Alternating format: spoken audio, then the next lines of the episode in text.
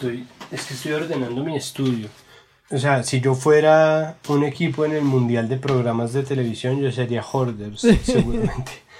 Yo estoy, de verdad, a una, a una, yo estoy a, una depresión de volverme un hoarder de programa. O sea, que me saquen de aquí con una grúa de, entre mis cosas, como, ah, eh, hay muchas cosas que yo todavía no, de las cuales no quiero salir por varias razones y yo creo que ya vamos a empezar a hablar de eso porque precisamente el gran problema que trae a la vida de uno hacer collage análogo es que uno de verdad cree en la utilidad de todo. Si es monocromo es un fondo, si es eh, una imagen de enciclopedia, por supuesto sirve, si es un librito, no, dos ilustraciones, entonces claro, mi movimiento menos hoarder, o sea, lo más práctico a lo que yo llego es, digo, no, esta vaina es una mierda, tiene tres páginas buenas, corto las tres páginas y la guardo lo demás lo voto. Pero guardo, es decir, guardo, guardo. Pero estamos entrando en materia. Y ahí está nuestro pre-roll. Que bueno, ahí salió.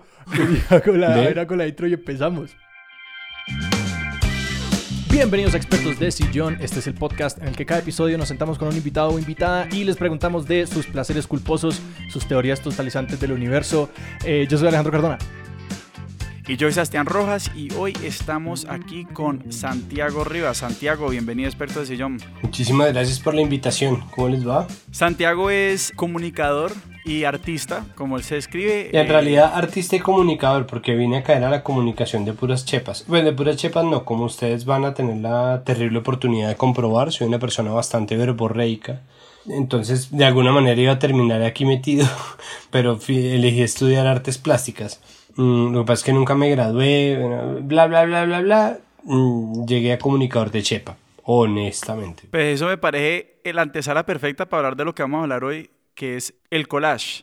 ¿Qué es esa vaina? Buenísimo. Pues me encanta porque además esa es no, pues es que, ¿cuánto tiempo tienen? Porque es que eh, lo que ustedes describían al comienzo en la introducción es perfectamente lo que para mí es el collage, ¿no? Ustedes están hablando de visiones totalizantes. Para mí, la realidad y el mundo, eh, al menos el mundo ahora, es un collage.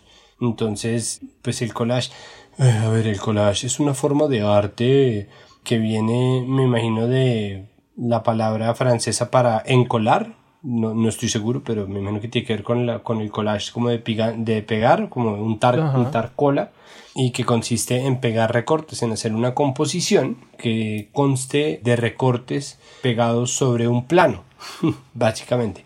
Pero en mi visión totalizante, que de hecho además fue mi tesis de grado en artes y, y en general una charla, por ejemplo, que es más loca el año pasado, pues para mí la vida se puede entender fácilmente como un collage incluso mejor que si se entiende como un remix, que es una bonita forma de decirlo, ¿no? Como existe una tendencia ahora que habla sobre la importancia de permitir que la gente samplee libremente en aras de hacer, por ejemplo, canciones de hip hop, que la gente plagie, entre comillas, eh, de manera abierta y que el material en general esté libre de derechos de autor pensando en pues que todo es una remezcla, es decir, que no existe nada puro y que todo cuanto existe ha sido creado a partir de la influencia de algo más. Sobre esa misma base, mi visión es todo es un collage sobre todo porque muchas veces eh, la remezcla es demasiado fina, la remezcla eh, busca ocultar los bordes de las piezas que, que, utiliza, hay que desentrañarla, entonces sí, hasta cierto punto sí, pero hasta cierto punto ya no, decir, hasta cierto punto está perfectamente claro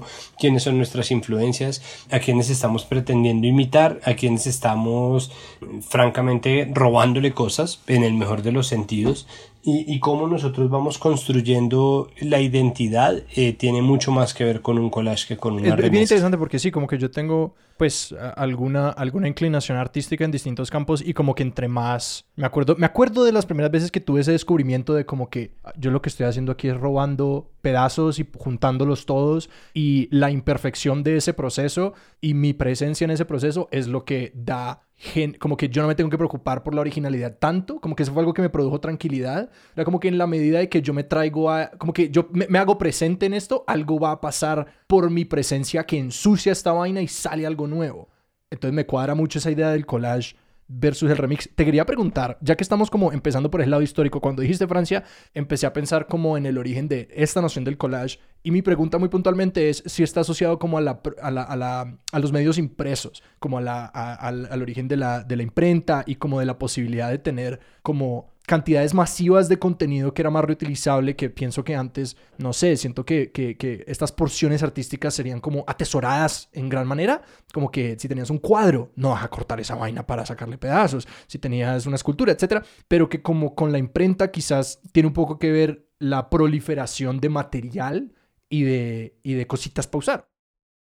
Collage, el collage, yo no sé exactamente el nacimiento del collage como, como formato, por decirlo de alguna manera, pero el auge del collage efectivamente se dio a comienzos del siglo XX. Mm, es definitivamente un, hijo de la revolución industrial, ni siquiera solamente por la posibilidad de tener eh, unas impresiones a gran escala, sino porque además en la revolución industrial también terminó naciendo la fotografía y la fotografía impresa a gran escala, pero además eh, los papeles teñidos de forma industrial también proliferaron. Me refiero a que, por ejemplo, así como, eh, a ver, los collages más famosos de comienzos del siglo XX son los collages del Dada.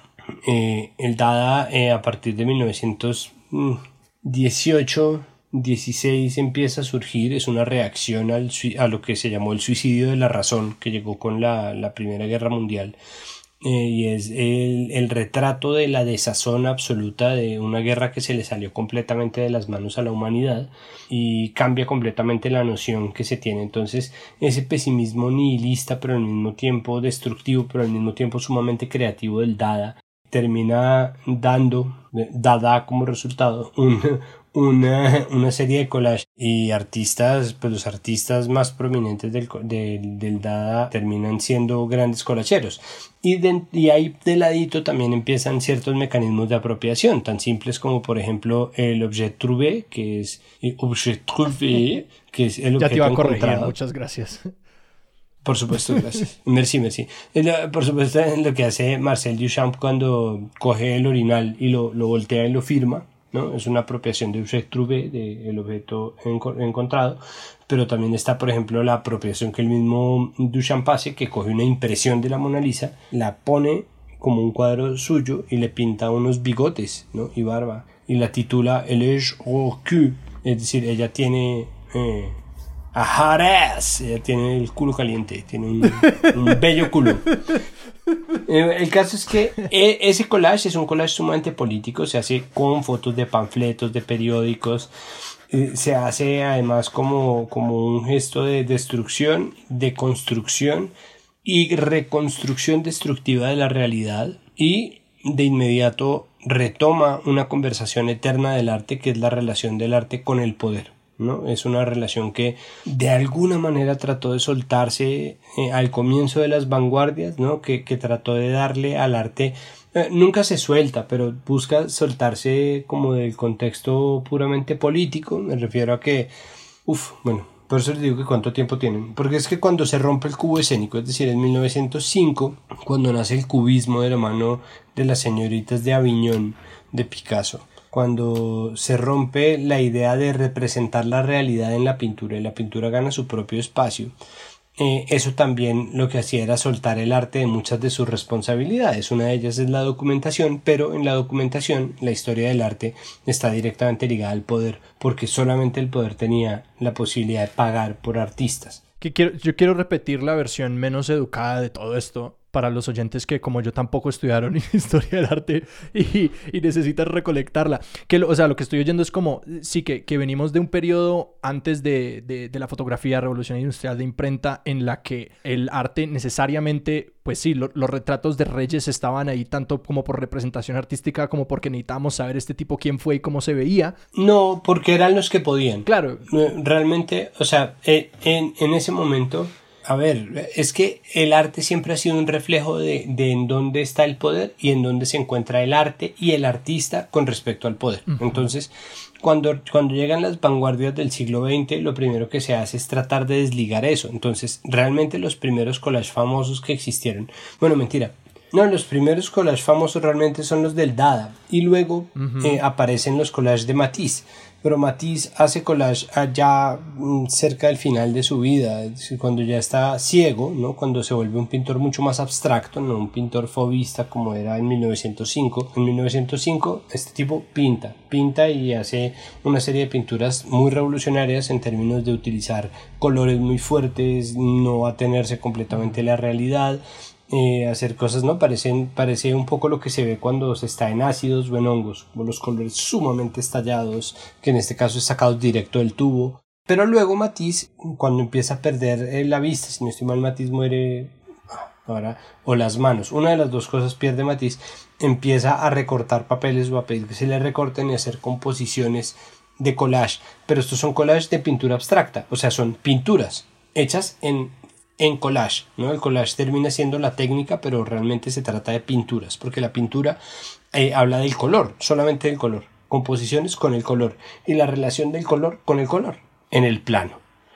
El collage del Dada no solamente estaba haciendo composiciones, ¿no? Como deconstruyendo fotos, imágenes de la, entre comillas, realidad o de la documentación o imágenes pueriles, porque obviamente cuando llegó la imprenta y la fotografía, entonces el arte, que eran piezas únicas, se consideraban productos ¿no? de alta producción, ¿no? El, arte con A mayúscula y en ese sentido existe precisamente esa noción de nadie iba a coger a recortar un Picasso a hacer un collage. Eso sería una cosa sumamente destructiva, muy interesante. Que les fascinaría a los dadaístas hacer eso. Absolutamente. es el sueño dadaísta. Es que el dadaísta, lo que pasa es que era, era absolutamente imposible de concebir, pero yo estoy seguro que si Marcel Duchamp hubiera vivido para los 60, él habría ido a destrozar un Renoir, o sea, como él habría ido a recortar el Renoir y pegarlo.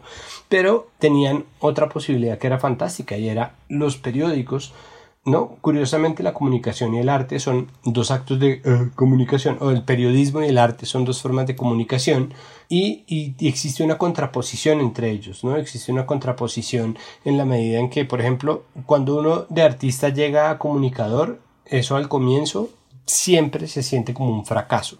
Porque haga de cuenta que usted está compitiendo en la ATP, ¿no? Usted está, ¿no? Usted está aspirando a llegar a, enfrentarse a Federer y a Djokovic y, y, de repente lo convocan porque resulta que usted es muy bueno para jugar mosquita, que es como los rolos le llamamos a, al juego de pegarle un murito con una pelota de tenis con la mano. paredón, paredón, paredón en el Valle del Cauca. Exacto, usted lo llaman a jugar paredón eh, y usted dice como puta, soy, me va bien en paredón, ¿no?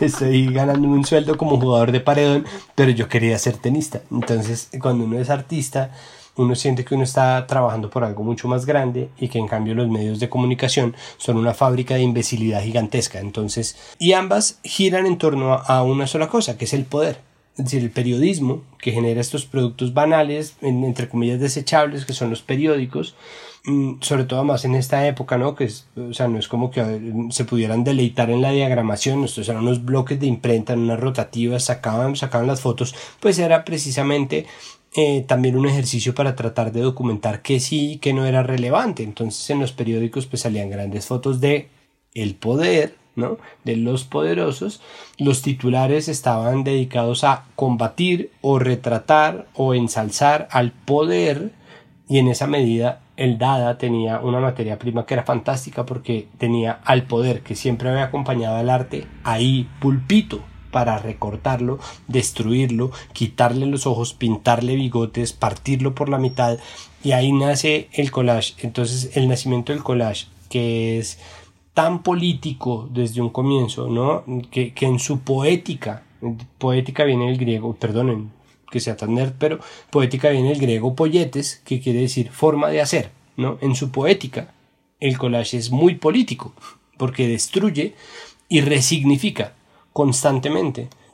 Es decir, eso para mí es absolutamente fantástico. Yo estoy, mi tesis de grado era eh, pegar el collage, hacer un collage expandido, expandido ahora está tan de moda, pero eh, en el 2008 no era tan así, pero un collage expandido en el espacio y la tesis escrita hablaba sobre el, el tiempo o la lectura del tiempo como un collage a partir de la teoría de montaje de Eisenstein. Y es que Eisenstein descubre que usted pega dos imágenes cualesquiera y el cerebro forma un significado. Y el ojo las pega. Exacto. Y, y, y, el cerebro además le da sentido a eso, porque el cerebro no es una máquina de descubrir cosas tanto como es una máquina de crear sentido en torno a lo que recibe. Y eso es una cosa que se hace en micras de segundo. Entonces hay dos imágenes pegadas y el cerebro les adjudica un sentido automáticamente. Entonces la maravilla del collage es que igual es una composición y solamente la observación cuidadosa empieza a dar, como con cualquier obra de arte, los pedazos y los filamentos, los rudimentos y las costuras que lo, que lo componen hay dos cosas que estoy escuchando un poquito aquí sobre, sobre el collage que se me hacen supremamente interesantes. Una es todo el tema, pues lo hablamos más al principio, sobre la originalidad y sobre qué es original, qué es auténtico y qué no. Y otra cosa es hablarle al poder y hacer cosas con el poder a través de coger distintas imágenes y ponerlas en el mismo plano que necesariamente no estaban, no fueron producidas para estar una al lado de la otra. Y la pregunta que yo tenía es sobre el Santiago que arranca a estudiar artes plásticas en la universidad? O sea, vos desde el principio tuviste, llegaste al collage como una, como una inquietud o como, con preguntas frente al poder o llegaste como un, como un poquito lo que decía Alejandro, como combatiendo tu compulsión o tu búsqueda por la originalidad? Uf, e, esa, a ver, lo que pasa es que esos son, esos son descubrimientos que se hacen en varios tiempos distintos y al tiempo, ¿no? Cada vez que uno vuelve y lo descubre se acuerda de las veces que ya lo había descubierto, me explico. Mi caso es atípico con respecto a la mayoría de mis compañeros estudiantes de artes. Y es que yo decidí a los 11 años que iba a estudiar artes y lo comuniqué y recibí aprobación inmediata. Es decir, sin eh, loas. No fue como, bravo, no, que estudiar artes, sino bien, muy bien, dale. ya. Eso fue mi, mi, eso fue mi, mi orientación profesional paterna y materna, como felicidades. Entonces yo tomé esa decisión y yo en ese momento a los 11 años pues no reflexionaba sobre el papel ni bla, simplemente a mí me gustaba mucho el arte y en mi casa tuve la fortuna de crecer con muchos libros de arte. Mm, entonces eh, me encantaba, era, era además mi parche. Con mi mejor amigo de toda la vida nos íbamos a a mi casa y abríamos libros y veíamos libros por horas de verlos, a ver qué. ¿Y estos qué libros eran? libros de pintura, como de Miguel Ángel, ¿no? Maestros de la pintura, ¿no? El collage, eh, no el collage. Maestros del collage. Maestros del collage. Bueno, en, en, ese momento, por ejemplo, eso no existía. Y eso es una vaina en, que, que me mucho tiempo darme cuenta. Yo no veía eh, obras hechas en collage. Yo conocía esa idea por clases de manualidades o clases de artes en el colegio, en donde decían, bueno, vamos a hacer collage. Yo quería preguntar sobre eso, el hecho de que el collage, la el, el, total encuentro, creo que la mayoría de las personas hacen, bueno, el encuentro consciente que hacen con el collage es clases de, de, de, sí, de, de manualidades y de arte de colegio en las que no hay ningún fondo, es niños cojan estas revistas, recorten y hagan algo. puras copias de vanidades y siempre se escondía por ahí las ojos surrepticia que escandalizaba más de uno y entonces había que encontrar qué hacer con eso que ha encontrado camino a la clase de arte. sí, nadie revisó las, las revistas que donaron para el collage y ahí se, se coló las ojos. y después los papás buscando las ojos porque, porque en esa época no había internet tan rápido.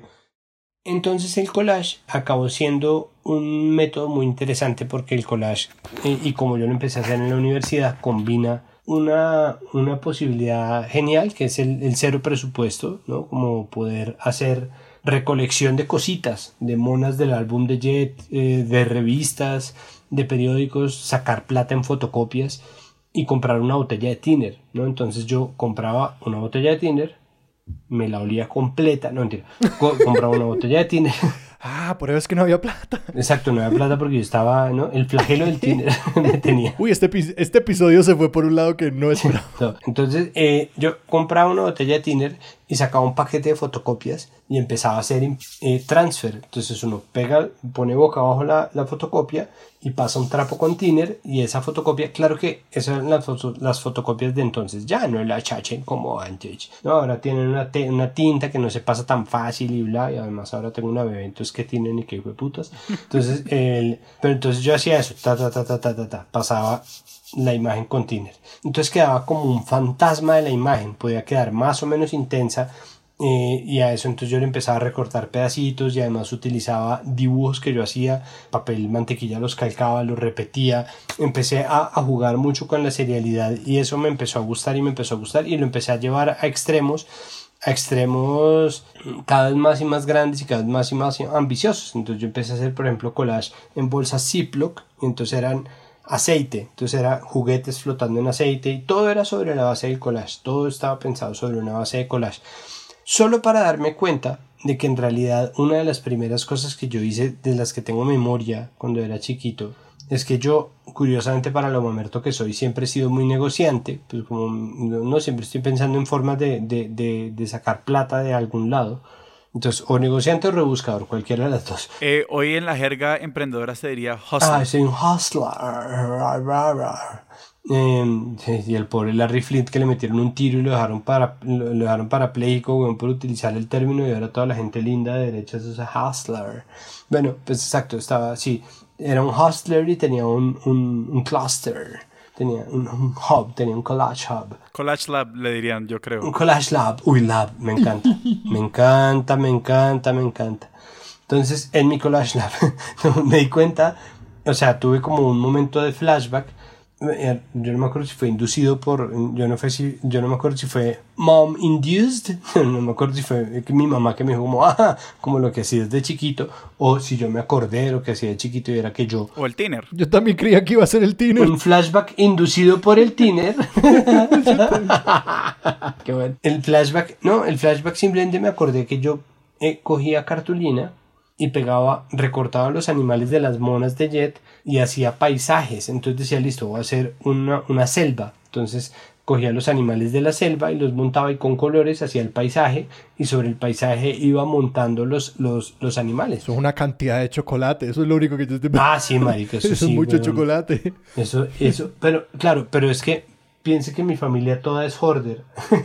mi familia tiene unos problemas de acumulación muy hijueputas. Yo quería, yo quería preguntar, no tanto por el problema de acumulación, sino precisamente por el rol de la lámina de la chocolatina Jet. Porque inmediatamente cuando yo pienso en collage, yo pienso en que algo hay que hacer con esas láminas. Claro. Y yo quería ver en qué momento hacen la aparición estelar en tu vida. Porque, o sea, yo creo que cualquier persona que haya trabajado con imágenes en este país ha hecho algo con esas láminas. Pues, pues de siempre. Es decir, pues la verdad es que siempre han estado conmigo, y pero además, es decir, han estado conmigo eh, nivel, mis papás compraron cuando yo, cuando, cuando supieron que yo iba a nacer. Entonces compraron el álbum Jet y empezamos a guardar las monas. Pero se empezaron a guardar las monas es que cuando yo tenía monas para recortar, no era como que yo tuviera que comerme una caja de chocolates, es que había paquetes de monas de Jet que estaban guardadas desde hace mucho, mucho tiempo, porque por cada uno de nosotros, nosotros somos tres hermanos, se llenó un álbum de Jet. Entonces había, sí, efectivamente, muchas monas extra, y yo ahí empecé a recortar y empecé a hacer esa vaina. Entonces, aparición estelar desde ahí, como desde ahí para mí era un material porque en mi casa pues había un montón. Entonces yo saqué eso un paquete y todavía, yo todavía tengo dentro de mis muchas cosas que tengo para collage, tengo obviamente un paquete de monas de Jet. O sea, no terminamos de, de, de, y entonces llegaste al collage. Pues llegué al collage, yo creo que naturalmente, es decir, es algo que me, que me nace hacer, es algo que es fácil de hacer, es que, es que fácil, eh, lo que pasa es que yo me doy a mí mismo mucho palo, pero, pero al mismo tiempo sé que tengo razón hasta cierto punto. Es fácil y era barato en su momento. Era, es una forma, es algo que, pero es algo fácil que me queda fácil a mí y sin embargo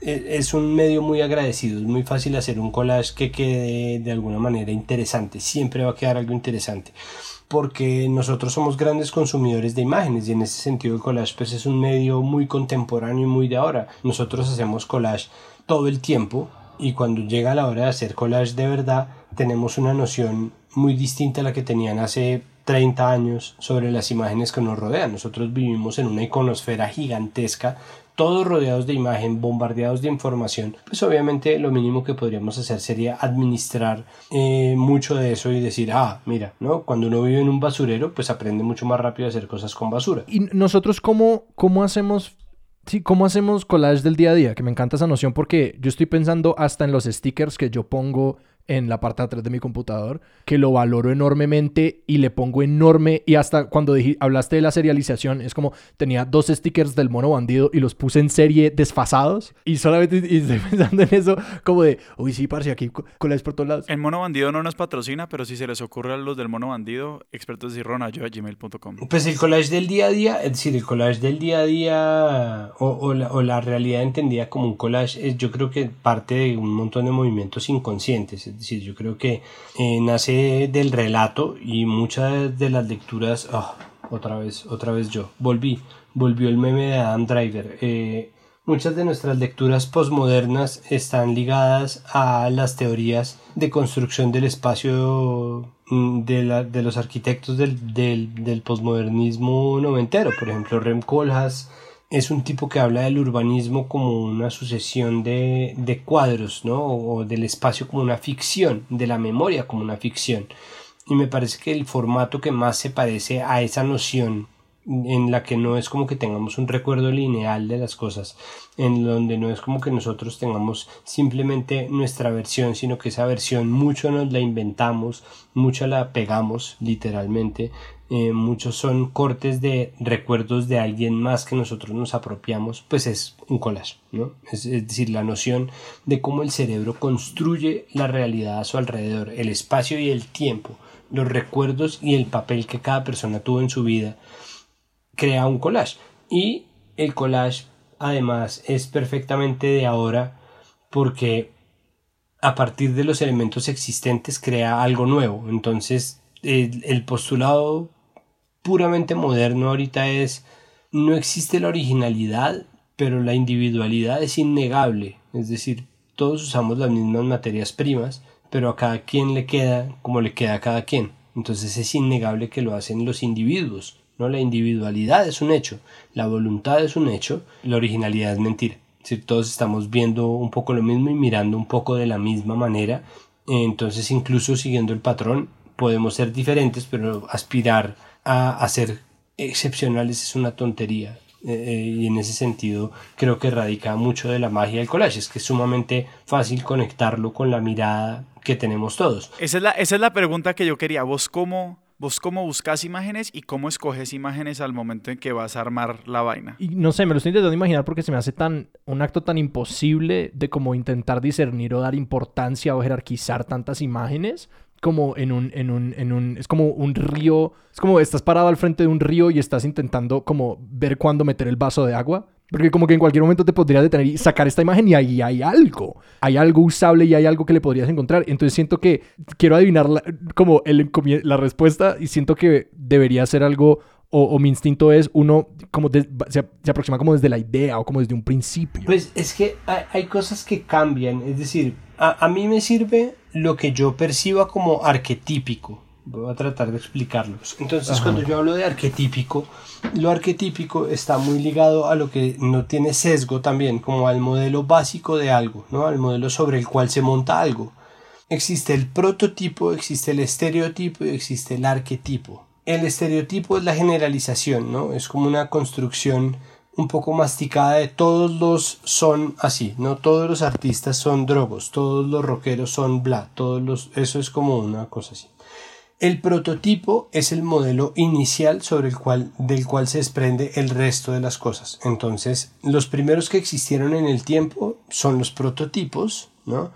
Entonces el piloto se perfecciona luego, pero tiene muchas de las nociones e incluso se fragmenta en el tiempo. Entonces, digamos, uh, Chuck Berry y Little Richard participaron en la creación de, del rock and roll, ¿no? Y metamos ahí a Elvis Presley, que pues los blancos siempre robando, pero bueno, ahí está. Muchas de las cosas que nosotros vemos en los rockeros aún ahora, ¿no? En Jack White, eh, que podemos ver en los Black Keys, en Royal Blood, se, se, se puede tender un hilo hasta atrás que los conecta con ese origen, ¿no? Porque ellos son los originales, eso es un prototipo el arquetipo de rockero es la foto que usted pondría en un Larousse de un rockero. Es eh, Steven Tyler de Podría ser, exactamente. Steven Tyler es un rockero arquetípico. Pero entonces lo pedagógico se basa mucho en arquetipos porque los arquetipos o lo pedagógico siempre ha estado relacionado con tratar de acercar a la gente a la verdad.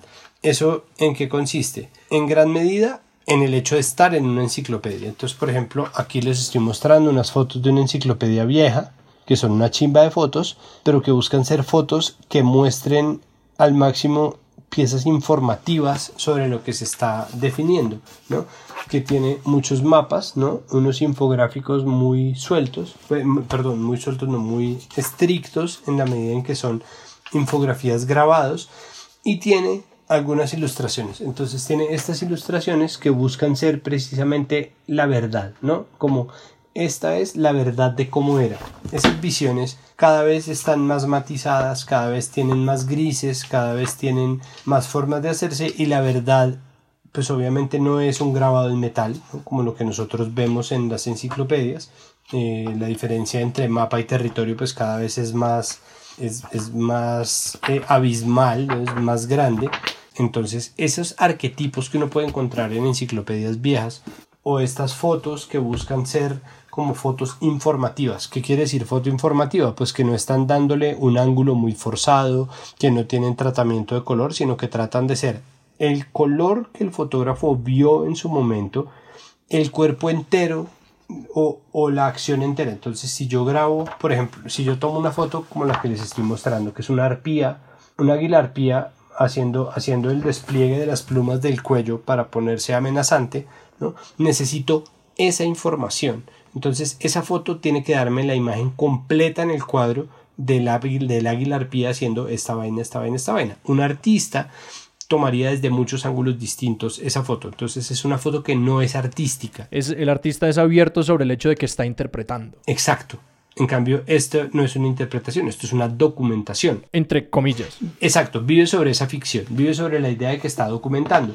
Y lo otro que les traje para mostrarle es mi libro de biología de noveno. Y bájalo bien, sos Horder, me acabas de convencer. Entonces tiene, esto tiene unos dibujos, ¿no? De biología de corte transversal, en donde trata de dibujar de la manera más limpia, entre comillas, posible los sistemas circulatorios, todo. Entonces, eso, la construcción de arquetipos o la construcción de lo que será o les parece verdad a los educadores es, una, es un parámetro muy útil para mí, porque eso se combina luego con, ahí sí, todo ese río de información. Entonces, ¿qué hacemos? ¿Qué hace uno? Pues uno ve las revistas, y uno dice, bueno, esto sí me sirve, esto no me sirve y, y, por eso, por eso, por esa fascinación nostálgica de nosotros acumuladores, los collages tienen siempre como una pátina de viejo, ¿no? Como si ustedes se ponen a ver, la mayoría tienen cosas viejas, como fotos del siglo XIX, ¿no? Incluso los que hacen collage digital eh, jordean digitalmente, acumulan mucha información de fotos viejas, mucha información de fotos que no va al lugar, que no van al caso, que no tienen nada, que no... No, y que a veces son, son casi ruido que agrega una textura interesante. Estoy pensando en,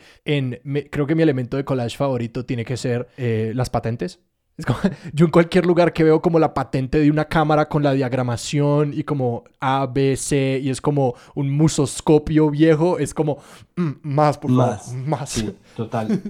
y quería preguntar, si, la, la, tu interés por los arquetipos es como por la, por la posibilidad de entonces, teniendo esta imagen que pretende ser raza, tu capacidad entonces de reinterpretar y reutilizar y recombinar esas imágenes que quizás te da como una herramienta menos sesgada, o si es como por, por ese mismo acto destructivo de en el collage desbancar esa noción de que esta imagen es objetiva. Para mí los arquetipos me sirven porque crea en eso o no, está tratando de construir una semántica se no está tratando de construir un significado para las cosas y es mucho más fácil cuando uno tiene materiales que para uno eh, materias primas y no materias alteradas por el ojo de alguien más. Con el tiempo eso se me ha quitado. Yo he empezado a, a, tratar de mirar mejor porque finalmente es la mirada de uno la que configura eso, no otra cosa, no otro mecanismo.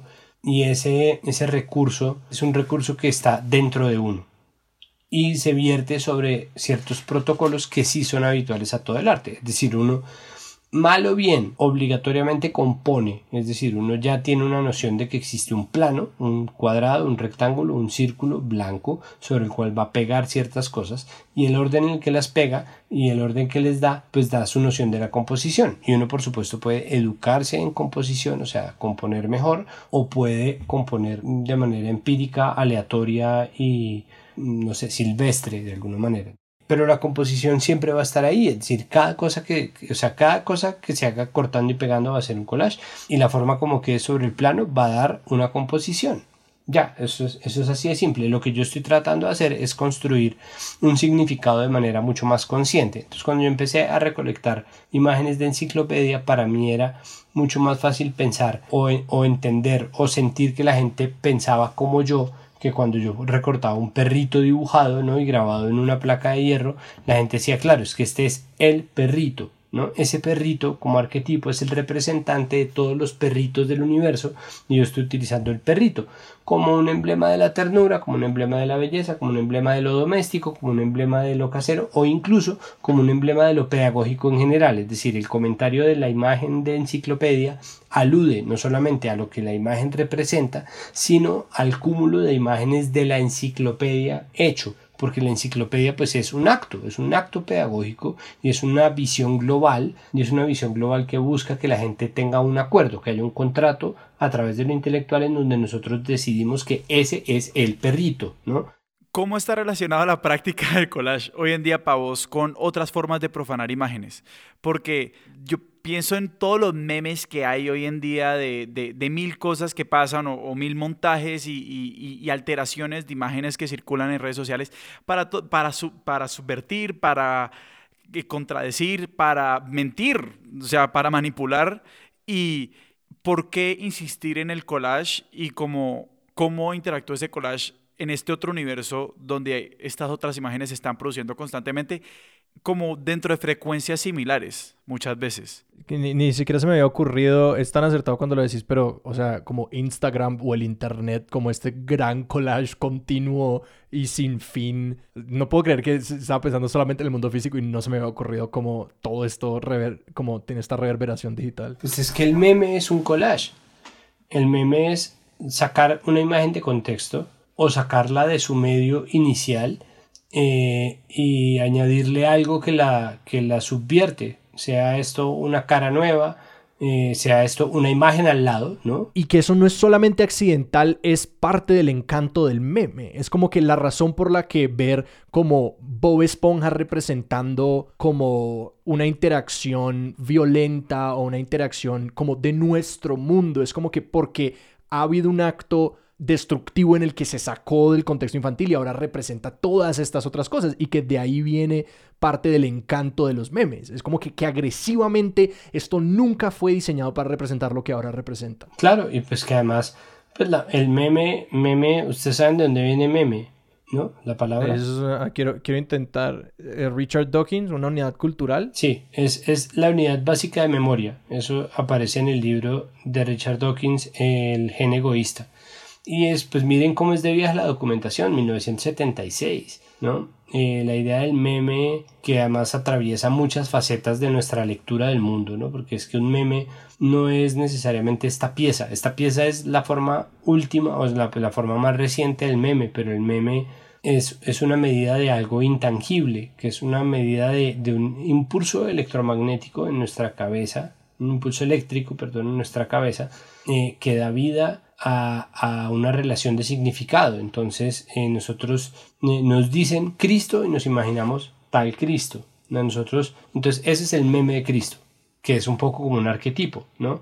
La imagen que la gente suele imaginarse. Si yo le digo a la gente la última cena, la gente se imagina la última cena de Da Vinci. Por lo tanto, la última cena, en su carácter de obra maestra, es el meme de la última cena como concepto o de la última cena como escena o como episodio o como cuadro eh, o como módulo de representación. Es decir, a partir de la última cena de Da Vinci nunca más fueron iguales las representaciones de la última cena, porque todas se comparan las del pasado y las del futuro con esa. Entonces, eso es un meme. Un meme es un vórtice, un meme es un punto gravitacional entre imágenes también. O puede ser mucho más sencillo, ¿no? Que es el relacionamiento con unidades mucho más básicas como son unidades emocionales. Mi cara cuando yo, yo, hoy me siento invencible, también yo, ¿no? Y eso además genera nuevos memes y metamemes. Entonces, antes de, de, de los memes de ahora, que son como obviamente aparecen imágenes que se repiten, no hay memes más exitosos como memes, ¿no? Como los perros antes, los perros ahora, o el meme del gato, o el meme, entonces eh, había unas caras que eran las caras de memes, que eran deformaciones de caras de gente real, ¿no? La cara de el basquetbolista chino, que siempre se me olvida cómo se llama, riéndose, como... Ah, entonces la cara de Yao Ming eh, riéndose era el meme para querer decir otra cosa distinta porque a ellos les pareció que esa foto, ¿no? Quería decir eso, pero además eso también es una relación sobre la verdad en la medida en que la gente piensa que las fotos son verdad y las fotos no son necesariamente verdad. Es decir, una foto es una cara de un instante. Entonces en el meme no existe la verdad. El meme tiene su propia verdad. Entonces ofenderse por memes, rebatir memes o discutir memes es una pérdida de tiempo.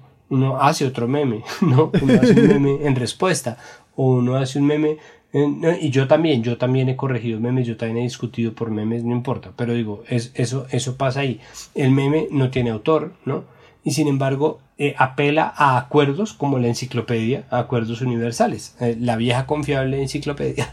Entonces, ese, ese acuerdo universal es algo sumamente enciclopédico. Lo que pasa es que es una enciclopedia que al menos acepta el hecho de que no existe una verdad, sino una ficción construida por muchos recuerdos al tiempo, que a pesar de eso se construyen convenciones. Eso es el meme. Te tengo que preguntar porque estoy pensando como en, o sea, me estás exponiendo como este nivel en el que, en el que todos construimos y desconstruimos imágenes activamente y como el nivel de, de, de, de estabilidad tan enorme que tenemos de, de procesar todas estas imágenes y de asignar significado y todo eso y que aún así yo no, no sé si sentís que como que nuestras generaciones o el, como el, el, mundo de hoy está menos apegado a esta noción de la verdad absoluta, porque yo realmente no siento que hagamos eso de, de, un acto consciente, como que yo sí creo que nosotros vemos memes y decimos ahí hay significado absoluto y como que mis lecturas de esto son, son ciertas o que hay, hay una apelación a una verdad eh, y que siento que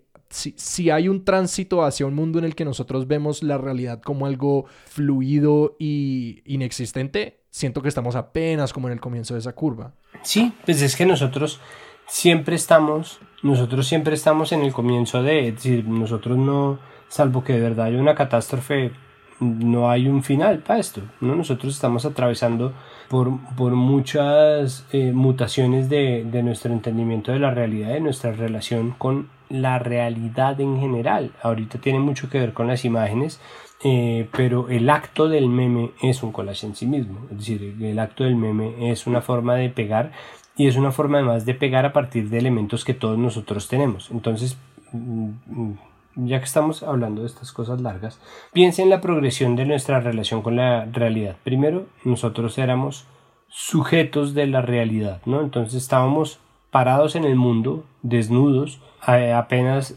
cobrando lo que ahora conocemos como conciencia acerca de la posibilidad que teníamos de aprender de lo que aprendíamos, sapiens sapiens. Es decir, no solamente actuamos por reflejos, sino que almacenamos los reflejos y los convertimos en una cultura. Eso era todo lo que nosotros teníamos.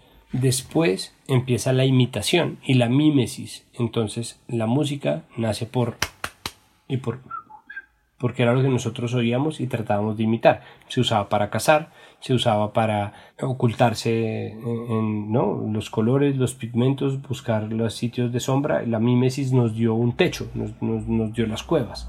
¿no? Después de eso está la herramienta que es la evolución inmediata de la mímesis, que es yo me encuentro este palo y gracias al palo puedo matar esta mierda, en la coja acá, entonces es una extensión de mi cuerpo que ya no soy solo yo y mi cerebro reflexionando y después actuando, sino además construyendo algo o creando algo que me permite dar, para luego proyectar en máquinas esas herramientas. Y ya aquí estamos en el siglo, no sé, 16, 15 incluso, ¿no? Algunas máquinas que me permiten, entonces como listo, no puedo entrar yo con mil hijo de putas a destruir esta ciudad, pues mando una piedra, ¿no? Entonces esa proyección del cuerpo permite que nosotros creemos máquinas. A lo que luego nace en la revolución industrial la máquina de máquinas, ¿no? las líneas de ensamblaje.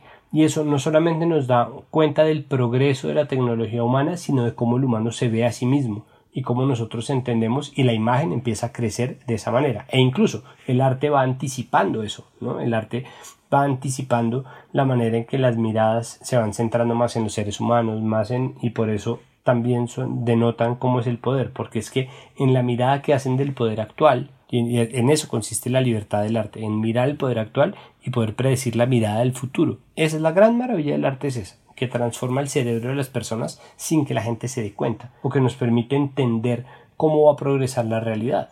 Entonces después de la línea de ensamblaje o después de los sistemas o de las grandes configuraciones de maquinaria, después de los organigramas vienen los sistemas, que es no solamente una máquina o una serie de máquinas, sino un cerebro que organiza una serie de máquinas y una serie de procesos. Y después de eso viene una, una evolución que es muy interesante y es la potencia. Es decir, durante mucho tiempo, y ahorita todavía, pero eso tiene otras sobre evoluciones es el espacio vacío, el bit, ¿no? Entonces el sistema configuró la posibilidad de programar sistemas y de pensar en la inteligencia y la forma básica de nuestra relación con el mundo es el bit, que es un espacio que puede tener uno o cero, puede estar lleno o vacío. ¿Lleno de qué? Ahí está la gran maravilla y ahí es donde nace la era de la sobreinformación o la era de la información que ahora es la era de la sobreinformación y que se está convirtiendo gracias un poco a la sobreinformación en la era de la atención. Entonces, ¿qué es lo que cuenta ahora? La mirada, la subjetividad está absolutamente al alza ahorita. Y en eso eh, tenemos toda la educación y todo el bagaje para entender por qué el meme es el modo ultramoderno de entender el mundo. Y es, si es la mirada, la mirada es algo tan privado, pero al mismo tiempo es algo tan universal, ¿no? Que se puede conocer, pero que a veces sí, a veces no se puede conectar pues la forma que nosotros tenemos puentes es a través de conexiones muy básicas, como un cerebro, y cada vez nos vamos pareciendo más a todos a un gran cerebro, ¿no? Con sus pros y sus contras, con sus altas y sus bajas, con sus eh, zonas de autosabotaje también, pero si nosotros nos fijamos en la forma en que antes se publicaban las cosas, los tiempos en los que se hacían, los salones de arte que determinaban que sí, que no era arte y que no era buen arte, y la forma como ahora todos los artistas tienen un Instagram, pero la forma a la vez en la que toca todavía igual darse la pena de ir a buscar las obras terminadas, nada de lo que nosotros vemos en internet es una obra terminada, nosotros estamos viviendo dentro de un cuaderno de bocetos, y un cuaderno de bocetos es una representación que en muchos sentidos es un collage, ¿no? Un collage que nosotros hacemos de las cosas que componen nuestra vida, los itinerarios que tenemos que hacer, las anotaciones de afán que tenemos que, que poner, los bocetos efectivamente de lo que pretendemos construir a futuro y estamos todo el tiempo en un presente incompleto y viendo los Instagram de las personas. La identidad es una construcción incompleta, el activismo es una construcción incompleta, el meme es una construcción incompleta, la verdad está incompleta, la arquitectura está incompleta, el país está incompleto, todo está incompleto y sin embargo eso lo que debería hacer es que nosotros entendamos que pertenecemos a un colectivo gigantesco, que somos una neurona en un cerebro gigantesco. Si nosotros logramos traducir eso a la práctica, vamos a ser mucho mejores al hacerlo porque igual ya lo estamos haciendo. Es decir, esa construcción ya existe y el meme es una prueba muy bonita de eso. Estamos construyendo significados sin necesidad de salir. No, es decir, la gente que, todavía pide derechos de autor o reconocimiento por sus tweets es gente imbécil que, que de verdad está perdiendo el bus, ¿no? O sea, es gente que, a la que le está dejando el tren de, ¿no? Somos, obviamente somos tan rápidos como el más lento de nosotros, pero hay gente que todavía pide créditos por yo hice este meme, yo no hice este meme, es como cállate, el meme le pertenece a todo el mundo. Y intentando entender la importancia del meme, algo que se me, se me ocurrió, que en este, en este torrente de imágenes y de información y de significantes, como que la única esperanza que tenemos de que algo que nosotros votamos a ese océano persista y no se hunda inmediatamente, es hacerlo repetible. Es como que, oigan, todos, ayúdenme a repetir esta imagen, a repetir este sentimiento, este significado, y que esa es como la única manera de que uno ve una imagen en internet dos veces. Si es un meme y de nuevo siendo resignificado. Ve, yo pienso que, yo pienso que de hecho con el tiempo se va a perder la, la, es decir, por eso la mirada es tan fantástica, porque nosotros ya no estamos, es decir, porque la mirada ya es un acto creador, y es un acto creativo y requiere de un entrenamiento y de una educación, pero además porque nosotros ya tenemos tan acoplada la creación y toda la gente está en una dinámica creativa constante, eh, tan generalizada, que no creo que importe la relevancia de lo que hacemos. Y creo que si nosotros lo logramos interpretar bien como un acto de humildad o de fundimiento con el todo, si nosotros logramos entenderlo como un acto mediante el cual nos estamos conectando con todo lo que nos rodea, finalmente eh, no va a ser necesario que se nos vea, sino más bien la manera en que nosotros nos estamos mirando, es decir, la manera en que... o sea, nosotros ya vamos a crear, nosotros ya tenemos que entender que nuestro Instagram y nuestro Twitter son formas de creación incompletas, pero formas de creación, y tenemos que dedicarte el tiempo a nuestra vida, pero como estamos tan enfocados en configurar nuestra identidad, la evolución necesaria de eso sería que dejemos de mirarnos a nosotros mismos y empecemos a poner atención. Nosotros no hemos logrado resolver un problema real gigantesco es que nosotros vivimos dormidos, ¿no? Nosotros vivimos dormidos la mayor parte de nuestras vidas y no ponemos atención ni a las cosas que hacen los demás ni a las cosas que nosotros mismos hacemos. Eh, entonces poner atención cada vez se va a volver un acto eh, más mm, relevante, más político, más nuestro, más creativo, porque ese es como el matiz supremo, ¿no? Como nosotros ya logramos el esquema general, ya logramos los rudimentos, ya logramos incluso los grises y logramos los colores, logramos las tramas de punto y logramos cada una de, las capas que da mirar y mirar y mirar más cerca. Mm, y por eso somos, y por eso esto es una época tan dada a la pornografía, porque es que la pornografía no consiste en el hecho de grabar a dos personas culiando, sino en que el ojo llegue hasta donde no podría llegar normalmente. Entonces nosotros estamos llevando la mirada hasta el extremo máximo, y es porque de alguna manera como un preámbulo a, esta a este momento, hasta la era de la atención, todo está buscando llamar nuestra atención, ¿no? Todo está sobrecargándonos y en eso todos terminamos copiando el esquema de la pornografía, de tratar de dar una luz sobre algo que le queremos hacer creer a los demás que nadie más ve. No, y a la larga, que eso es lo que a mí me parece fascinante del tema del, del montaje, o sea, que dos imágenes bien puestas y bien escogidas crean la relación que no existía y, que, y que ya de hecho, exacto, y que ya no necesitamos apelar a esa autenticidad o a, o, a, la imagen original o a la imagen del sitio que queremos retratar para retratarlo o pues para crear cualquier impresión que se quiera crear. Claro, a mí me intriga pensar si Eisenstein eh, amaría u odiaría la idea del meme. Pensando en que, en que tal vez él estaba buscando dentro del espíritu moderno una versión de la libertad, ¿no? Que era un poco como, no, yo pongo estas imágenes y, muchas de esas imágenes todas eran escogidas obviamente al, no, eh, al milímetro, pero, pero él trataba de no controlar, o bueno, parte de eso sí, y cuando hacía documentales de propaganda, pues obviamente no, pero él digo, él decía como es maravilloso, ¿no? Como lo que está, lo que está pasando acá, y no solamente es Eisenstein, después de eso, y mucho después, eh, Susan Sontag escribe contra la interpretación, ¿no? o sea, como que todo eso se está revirtiendo. Yo no sé qué pensaría Eisenstein del meme? ¿Será que lo tomaría como una perversión de lo que él hacía? ¿O será que lo toma como lo que para mí es que es un producto, eh, el producto más, eh, no, la última creación o la creación más magnífica, el destilado más perfecto de lo que él inició? Santi, te quiero preguntar, si una persona escuchó esta conversación y quieren pensar hacer ver collage en su vida y pues no tienen a la mano muchas monas de las chocolatinas, eh, ¿a dónde los apuntarías? O sea, porque, porque es un ejercicio eh, eh, magno, porque realmente es una teoría totalizante. ¿A dónde los apuntás? ¿A dónde los mandamos? Pues a ver, si, si quieren hacer un collage digital, pues yo los apuntaría al mundo entero mm, y simplemente consigan Photoshop.